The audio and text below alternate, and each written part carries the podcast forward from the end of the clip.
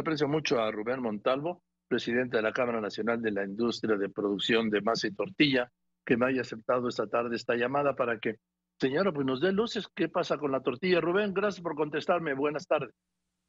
Buenas tardes, Joaquín. A ver, bueno. ¿cuánto ha subido la tortilla, Rubén? Pues desde que empezó la pandemia para acá, en promedio un 26% de incremento ha tenido la tortilla. No, hombre, mucho más. ¿Cuál es el precio oficial? No hay precio oficial. La, tortilla es un ah. producto que está en el mercado y, no puede haber un precio oficial en ese sentido. Es cierto que desapareció hace tiempo el precio oficial de la tortilla, pero pues eh, eh, lo que estamos viendo es que las tortillas están ya en el país, por promedio más de 23 pesos el kilo.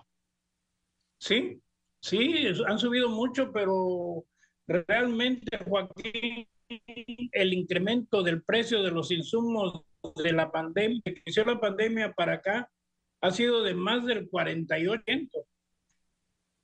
Y la tortilla ha incrementado su precio en un 26, en un, o sea, hay un diferencial de más de menos de no menos de 20%. Eh, ¿cuáles, ¿Qué insumos para elaborar la tortilla han subido? Todos. Principalmente el maíz, que llegó a estar hasta más del 100%. El maíz estuvo casi en 120%, bajó un poquito en el último mes, mes y medio. la harina subió hasta un 48%. El ¿Cuánto subió la harina? Un 40 y tanto, todo todo, todo, todo, los salarios, todo, absolutamente todo. La luz. La harina un 48% más o menos del inicio de la pandemia para acá de incremento. Uf, la luz, en, bueno, no tengo el promedio de, costo de la luz, pero también la luz se nos incrementó bastante. El maíz, te digo que se fue al 100% para mediados del año pasado. Va a estar hasta en 11 mil cuando empezó la pandemia, nosotros comprábamos el, maíz en 4.500 y lo, llevamos, lo llegamos a comprar el año pasado hasta en 11 mil pesos. ¿Y cómo le hacen? Es muy difícil, estamos pasando mucho, muy difícil, una, una situación que pone a la industria porque la verdad eh, nosotros empezamos a pedir, a perder poder adquisitivo desde que se abolió el decreto de que la tortilla estaba en precio controlado, porque se dijo que dejaba de estar controlado el precio, pero eso fue solamente en papel. Fue solamente en papel porque realmente nosotros eh, seguimos controlados. Nos aumentaban cualquier eh, insumo y nosotros no podíamos subir nunca porque se nos venían encima al mundo se nos venía encima la digo, la, este, opinión pública, se nos venía encima ustedes como medios de comunicación, el gobierno, lo que era la Profeco, la COFESE, todos a tratar de evitar que la tortilla subiera cuando los insumos estaban subiendo. Entonces nosotros nos empezamos a descapitalizar y llega la pandemia y nos agarra descapitalizados y con esta situación que se dio en, el, en, el, en los últimos dos años, pues imagínate la situación en que está nuestra industria. ¿Y cómo sobreviven? Yo estoy en Quintana Roo, yo vivo en Quintana Roo. Sí. ¿Y cómo sobreviven las tortillerías? ¿Cómo sobreviven con todo esto? Últimamente, últimamente te decía yo que estamos casi en peligro de extinción porque realmente lo que hacemos es eh, pedir créditos, vender lo que tenemos, tratar de mantener el negocio mientras este, pasa esta situación y, mientras vemos la forma de recuperarlo. Hemos estado tratando de, de que el gobierno federal establezca, establezca políticas públicas que protejan a la tortilla, no al industrial de la masa y la tortilla, porque nosotros no queremos regalos ni ayudas que no, que no sean las propias de, una, de, un, de un comercio libre, pero sí, este, pero sí necesitamos proteger a la tortilla porque la tortilla puede desaparecer así como lo conocemos y se puede convertir en otro ah. placebo de tantos que existen ahorita en los supermercados, donde nos dicen que compramos sopa y compramos plástico. Ahora, en los supermercados están vendiendo las tortillas más baratas, me dicen, ¿no? ¿Por qué? Mucho, mucho más baratas. Pues no lo sabemos. Yo, por ejemplo, acá en Quintana Roo, hay compañeros que compran la harina en 18.240 pesos la tonelada. Esto a nosotros nos da un costo de, de un kilo. De, para hacer un kilo de tortillas nos da un costo únicamente de harina de 10 pesos con 82 centavos. Si le sumas tú todavía después de esos 10 pesos 82 centavos que nos cuesta hacer la, la más de la pura harina, le sumas la luz, le sumas el gas, le sumas la gasolina, le sumas el, el, el IMSS, el Infonavit, los salarios, la renta, el papel, el teflón, el gas, absolutamente todo lo demás. Nosotros acá en Quintana Roo estamos teniendo un promedio de costo de producción de 22 pesos.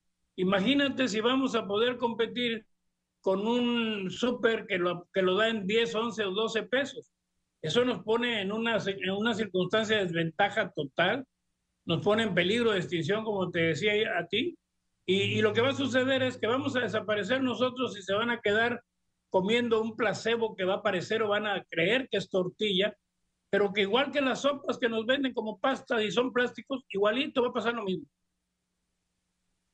Oye, ¿qué opina Rubén Montalvo, presidente de la Cámara Nacional de la Industria del Maíz y de la Tortilla, sobre el decreto del presidente para agravar con un 50% las exportaciones de maíz blanco, que es el que es el de consumo humano? Fíjate, Joaquín, que nosotros como país somos autosuficientes en maíz blanco. No deberíamos de necesitar importar, pero en los últimos dos años se nos estuvo negando el maíz. Se nos decía que no había, se ocultaba, se guardaba, porque nosotros sabemos que sí había. Nosotros veíamos cómo salía ese maíz por los puertos de Lázaro Cárdenas, por allá, y veíamos que salían toneladas y toneladas que nos hubieran hecho felices hubieran resuelto el problema de la industria y estábamos viendo cómo lo sacaban del país y nosotros no teníamos maíz y el maíz iba para arriba y para arriba y para arriba. No sabemos hasta qué punto esto vaya a resolver el problema porque no creo que esa medida por sí sola lo resuelva, pero para nosotros, nosotros lo vemos con buenos ojos. Hay que implementar políticas además que puedan apoyar eso porque al productor de maíz probablemente le vaya a afectar el hecho de que no tenga esa venta hacia el exterior. Pero estoy seguro que aquí en el país la vamos la podemos consumir. Y además de eso, sí, eh, hay una política pública que cubra, que proteja a ese, a ese productor de maíz. Nosotros tenemos que asegurar la producción de maíz, necesitamos asegurar que se siga produciendo una tortilla de calidad, una tortilla auténtica, original, como se comía, porque es el alimento base del pueblo de México, fue lo que nos hizo ser lo que somos. Nosotros estamos hechos de maíz y últimamente nos estamos convirtiendo en consumidores de puras, no quiero decir porquerías, pero ya lo dije, de puras cosas que de verdad no los deberíamos de consumir y estamos dejando de consumir la tortilla. Usted dice, Rubén, que Rubén Montalvo, que las tortillas que venden en las tiendas de autoservicio no son tan buenas como las que venden en las tortillerías.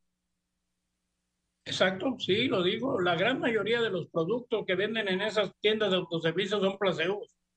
La Profeco lo demostró el año pasado cuando nos enseñó que las sopas estaban hechas de plástico, que los quesos estaban hechos de grasa y de grasa de la peor, y, y muchas otras cosas que realmente no son lo que dicen. Y la verdad, nunca, nunca, nunca van a tener la calidad las tortillas del súper que las tortillas de una tortillería de la esquina. Dígame, don Rubén, en lo personal, ¿cuántos años lleva usted en el negocio de la tortilla? Diez años, diez años. Yo soy nuevo. Compañeros de la ah. industria tienen toda su vida.